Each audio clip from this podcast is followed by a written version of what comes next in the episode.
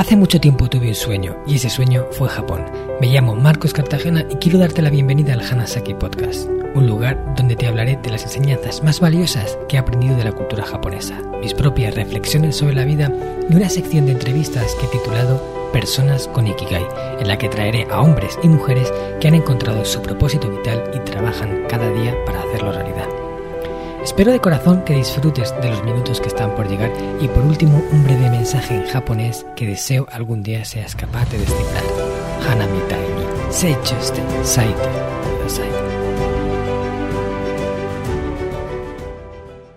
Hola a todos mis estimados oyentes de Hanasaki Podcast Creciendo con Japón. Kotoshi iranai mono o sutereba desu ka? Te he preguntado si este año te parece que nos deshagamos de todas esas posesiones innecesarias que hemos ido acumulando a lo largo de nuestra vida. Uno de los nueve pilares del sistema Hanasaki, el libro del cual soy autor, habla de minimalismo y de cómo podemos vivir con menos y disfrutar más. Estamos acostumbrados a acumular muchas posesiones y eso puede jugar en nuestra contra. Pensamos que la vida será mejor con todo eso por si acaso pudiéramos necesitarlo, pero la realidad es que limitan nuestros movimientos y se apoderan de una parte importante de nuestro tiempo y espacio. Aprovechando que arrancamos de nuevo un año, quiero proponerte tres prácticas que ayudarán a construir una vida un poco más minimalista. La primera es que aprovechemos este inicio de ciclo para hacer la gran limpieza o lo que los japoneses llaman osoji. La segunda es que incluyamos el hábito de elegir primeros servicios antes que objetos. Y el tercero es que practiquemos el arte de comprar de forma responsable. Como ves, hay mucho de lo que quiero hablarte, pero antes déjame que te dé una gran noticia. Finalmente va a salir una nueva edición del programa intensivo Reinvención Hanajin, en el que acompaño a un grupo reducido de personas durante 10 semanas para incorporar las enseñanzas del sistema Hanasaki en su vida y alcanzar ese lifestyle que les permita disfrutar de una mayor longevidad con propósito, salud y en equilibrio, o lo que yo digo, con paz interior. Varias personas se quedaron fuera de la edición número 4 y atendiendo su petición de que lanzara una más para poder darles cabida, a mediados de marzo dará comienzo la número 5 y posiblemente la última en este formato con tanta implicación por mi parte. Siempre aviso en primer lugar a los oyentes del podcast, así que si quieres que te informe de todo, te invito a que agendes una cita conmigo a través de videoconferencia para que pueda explicarte acerca de los detalles. Así de paso nos conocemos. Envíame un mail a hola@marcoscartagena.com o escríbeme un mensaje privado a través de mi cuenta de Instagram marcos.cartagena y así vemos cuándo podemos quedar. Ahora y así, vamos con el episodio de hoy. Lo primero es hablar sobre Osoji, la gran limpieza. ¿Qué significa esto?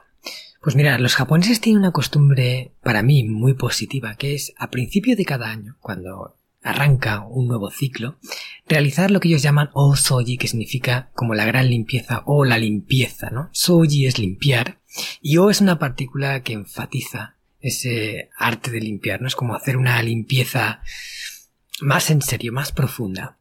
Y se hace a principio de cada año, porque lo ideal es empezar ligeros ese año para poder dejar espacio a todo lo que está por venir. La vida en la que estamos acostumbrados, vamos acumulando mucho más de lo que necesitamos. Vamos consiguiendo más objetos y más objetos que vamos poniendo en casa en diferentes lugares y sin darnos cuenta acabamos saturando los espacios. No digo que no tengamos cosas, no digo que seamos minimalistas extremos, pero de ahí a lo que habitualmente se hace hay una gran diferencia. Yo he entrado a casas de personas en las que no había ni un solo hueco libre, incluso las estanterías, con, con, los libros a tope, arriba de los libros, en los huecos, papeles y otras cosas que, que ya no daban ni espacio. Una sensación, desde mi punto de vista, un poco desagradable y también percibía como si en esos lugares la energía no pudiera circular libremente, ¿no? Como si hubiera algo que lo, que lo mantuviese todo estancado. De hecho, este ha sido uno de los grandes descubrimientos que he hecho gracias al aprendizaje de la cultura japonesa. Uno de los libros que a mí más me ha inspirado en este sentido es el de la magia del orden de, de Mari Kondo. Ella habla de cómo podemos relacionarnos mejor con el mundo de lo material y no habla de que tiremos todo y que nos deshagamos y nos quedemos prácticamente sin nada, no simplemente tratemos de ver qué es lo que hay en nuestra vida que queremos tener que hace nuestra vida mejor, que nos beneficiemos de esa relación saludable con, con los objetos y que nos quitemos de encima todo lo demás, que en realidad solo está haciendo que perjudicarnos. Porque cada objeto requiere una parte de nuestro espacio, una parte de nuestro tiempo si queremos mantenerlo, si queremos eh, tenerlo limpio, si queremos recuperarlo, si lo hemos prestado. Hay muchas acciones que van relacionadas a cada objeto y cada uno ocupa poco, pero vamos sumando, vamos sumando y al final podemos quedar prácticamente hipotecados por lo que tenemos. Y lo que tenemos al final se quedará aquí, igual que vinimos sin nada, nos iremos sin nada. Vinimos desnudos y nos iremos desnudos también. Y todo lo que tenemos aquí, material, en realidad es de alquiler, porque no lo poseemos realmente. Un día llegará nuestro final y ese objeto se quedará aquí y lo poseerá otra persona que se quede aquí, porque nosotros nos iremos. Y puestos así, ¿por qué no centrarnos en lo que realmente hace que nuestra vida sea mejor? Ahí es donde yo voy a que intentemos escudriñar de todos nuestros objetos cuáles son aquellos que nos restan y cuáles son aquellos que nos suman. Y lo que nos restan, los donemos, los regalemos, los eh, reciclemos, hagamos cualquier cosa con ellos, pero no dejarlos en casa. Y tampoco me gustaría que le pasáramos el problema a otro, ¿no? O sea, que le diéramos un objeto que otra persona no necesita y al final mantuviéramos esa cadena activa. Yo prefiero darlo a gente que necesita, ¿no? En, una donación, en un regalo, o venderlo si es un objeto que realmente es valioso y queremos recuperar parte del dinero invertido en él pero no dárselo a cualquier persona que lo va a aceptar seguramente por no tirarlo y luego lo va a mantener también en su casa, haciendo exactamente lo mismo que tú, retenerlo, secuestrarlo, no utilizarlo. Y además, eso me da hasta pena, ¿no? Porque un objeto ha sido creado para dar un uso, ¿no? Para tener una vida, para hacerla la vida de otro mejor. Y sin embargo, cuando lo tenemos y no lo usamos es como si lo estuviéramos secuestrando, bloqueando, inutilizando. Y ese objeto se va deteriorando. Nos ha dado la sensación de que a veces algo que no has usado en mucho tiempo, luego cuando lo vuelves a coger, se rompe a, la mínima de cambio, se estropea o está más deteriorado incluso que si lo hubiéramos usado. Es curioso, ¿no? Para mí eso es algo que suscita mucha curiosidad, pero creo que los objetos se mantienen con vida con el uso por supuesto, un uso eh, no desgastante, sino un uso con cuidado en el cual tratemos bien al objeto y le demos el mantenimiento que necesita. Por eso te quiero preparar, ¿no? Para que hagas ese Ozoji este año y no lo dejes pasar más. No lo vayas posponiendo, porque esta es la, la típica acción que vamos dejando para más adelante y nunca acometemos. Y además, cuanto más tarde lo hagamos, más trabajo tendremos y más pereza nos dará. Así que para que no sea demasiado duro, porque una gran limpieza en toda la casa a nivel global puede ser larga y tediosa, yo te propongo que la hagas en la habitación, ¿vale? O una de las habitaciones que más utilices, en las que más tiempo pases.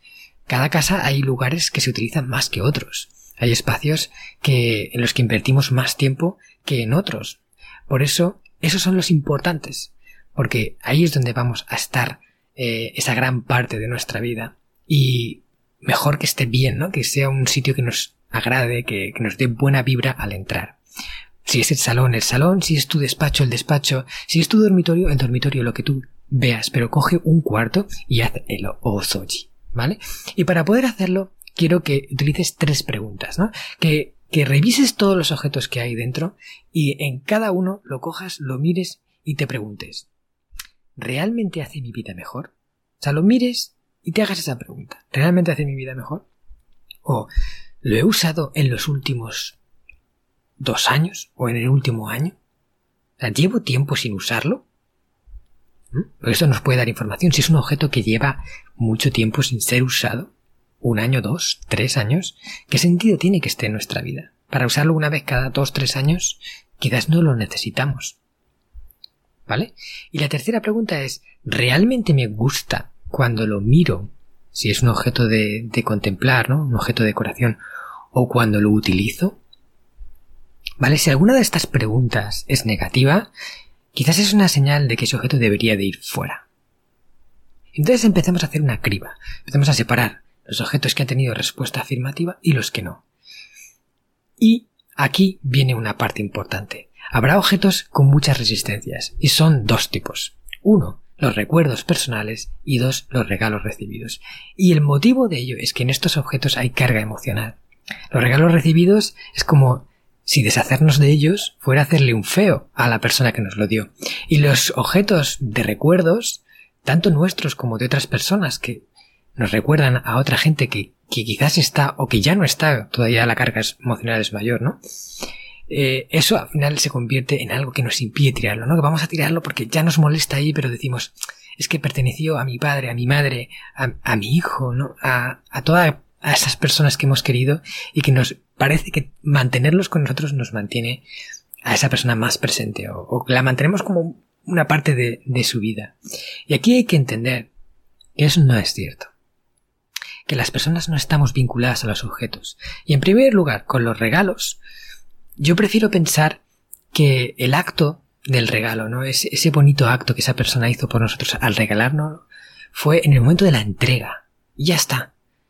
Que yo lo guarde o no lo guarde, lo tenga o no lo tenga, ya no tiene sentido.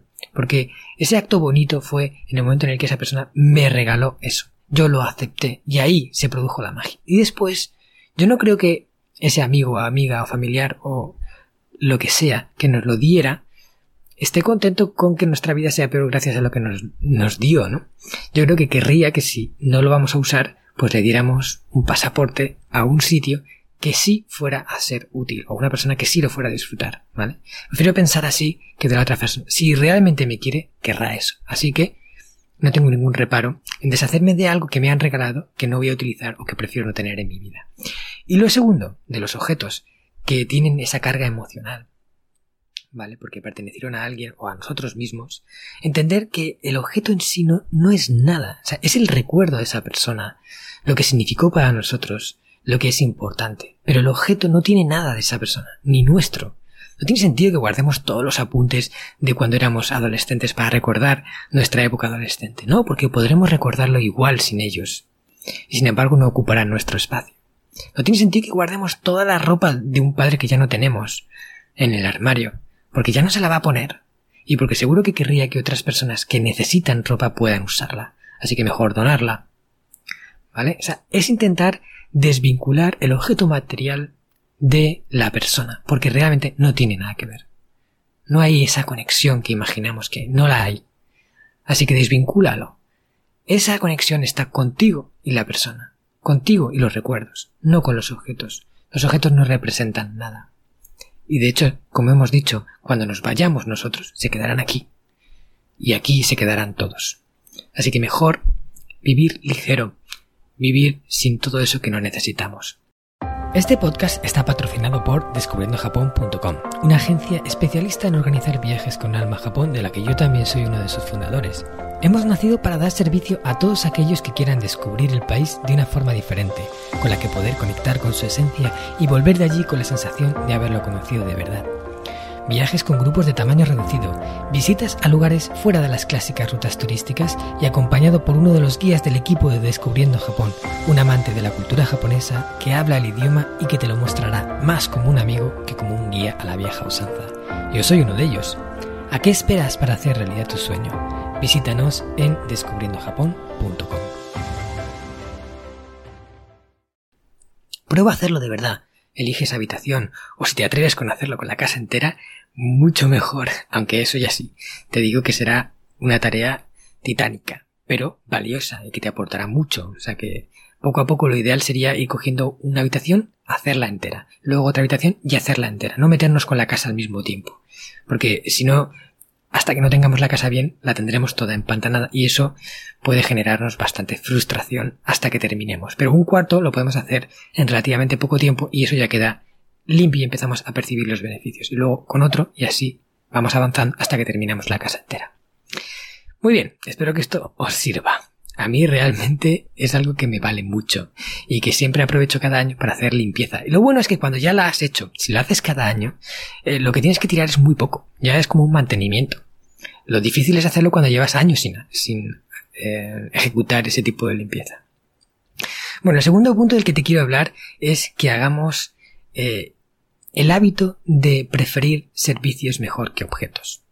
Hay veces que nos apetece comprarnos algo darnos el gusto de hacer un gasto.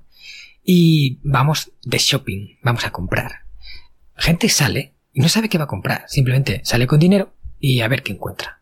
No necesita nada, pero va a ver qué compra. Yo recuerdo perfectamente una, unas chicas de Taiwán que eran compañeras mías de, de, mi clase cuando estudiaba en la Universidad de Japón. Teníamos compañeros de todo el mundo. Yo tenía compañeros de Australia, América, eh, Taiwán, Corea, Francia. Al final eh, conocí medio mundo gracias a ese programa que hice en la Universidad de Toshisha en Kioto durante un año.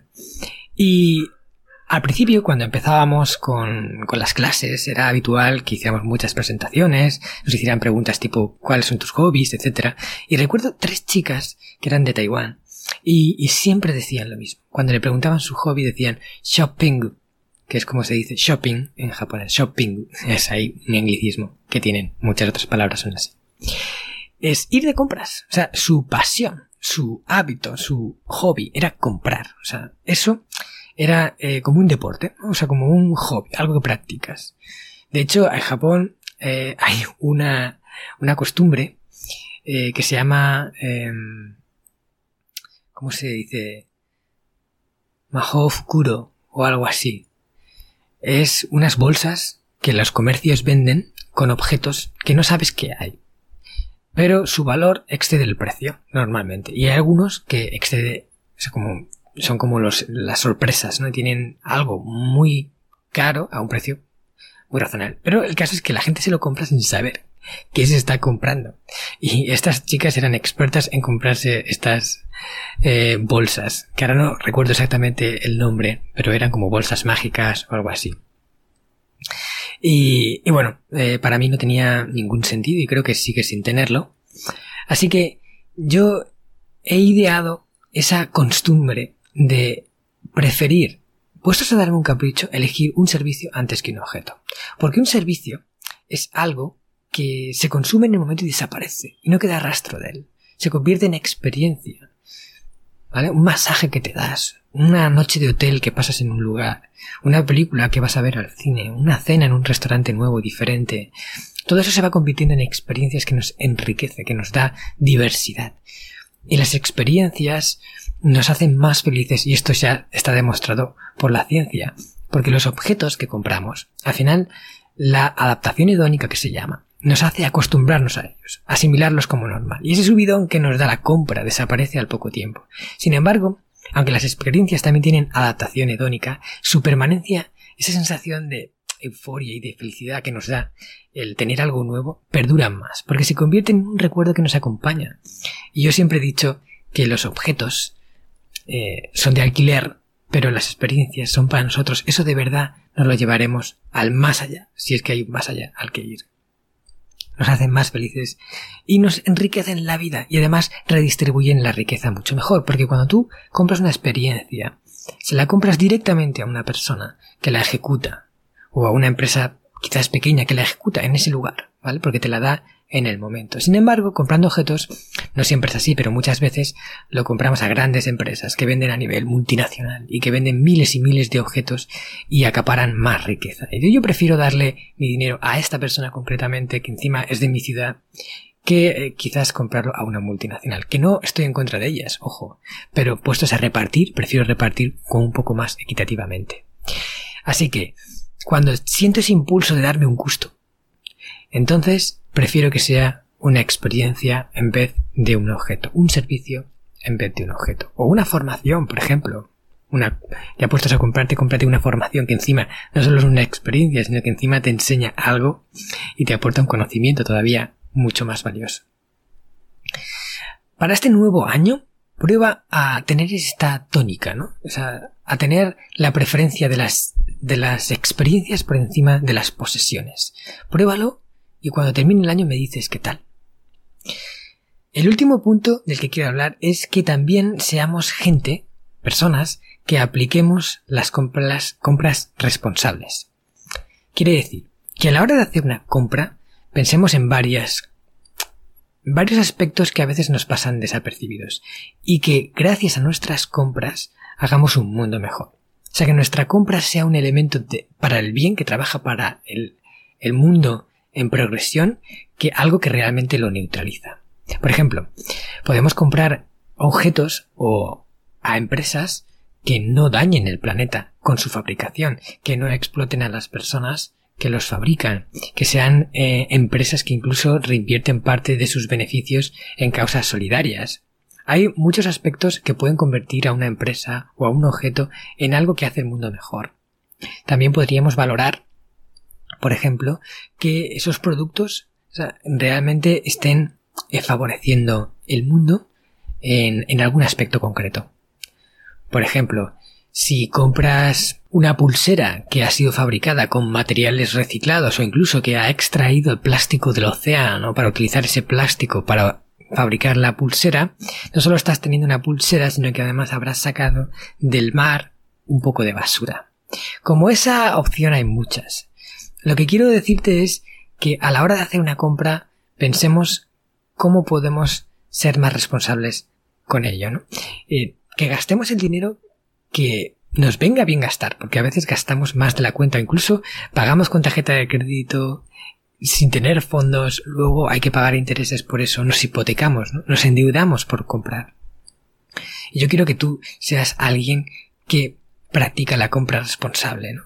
que antes de hacer esa transacción valores diferentes aspectos, como esa empresa que tal es, eh, ese objeto cómo influye en el planeta, ¿no? Si está gastando una serie de recursos que hacen que, que todo funcione peor, que son recursos escasos. ¿Vale? Como si estás comiendo carne de un animal que está en peligro de extinción o algún eh, a una piel o alguna cosa así que ha hecho sufrir a otros animales. No me voy a meter exactamente en valorar cuáles son esas categorías de objetos buenos y malos, ¿no? Pero lo importante es hacer esa reflexión previa a la compra. Que no compremos simplemente porque nos gusta, porque nos parece interesante, porque creo que, que nos va a hacer la vida mejor, sino también cómo influye eso. Porque nosotros somos parte. Y cada compra es un voto, un voto hacia una dirección que queremos recorrer. Por eso quiero que recorramos una dirección buena para todos, porque eso hará que en el futuro tengamos un mundo mejor para la gente que nos va, que se va a quedar aquí, nuestros hijos, nuestros hermanos pequeños, todos aquellos que van a estar cuando nosotros nos vayamos, queremos dejarles lo mejor, ¿verdad? Por eso, practica la compra responsable.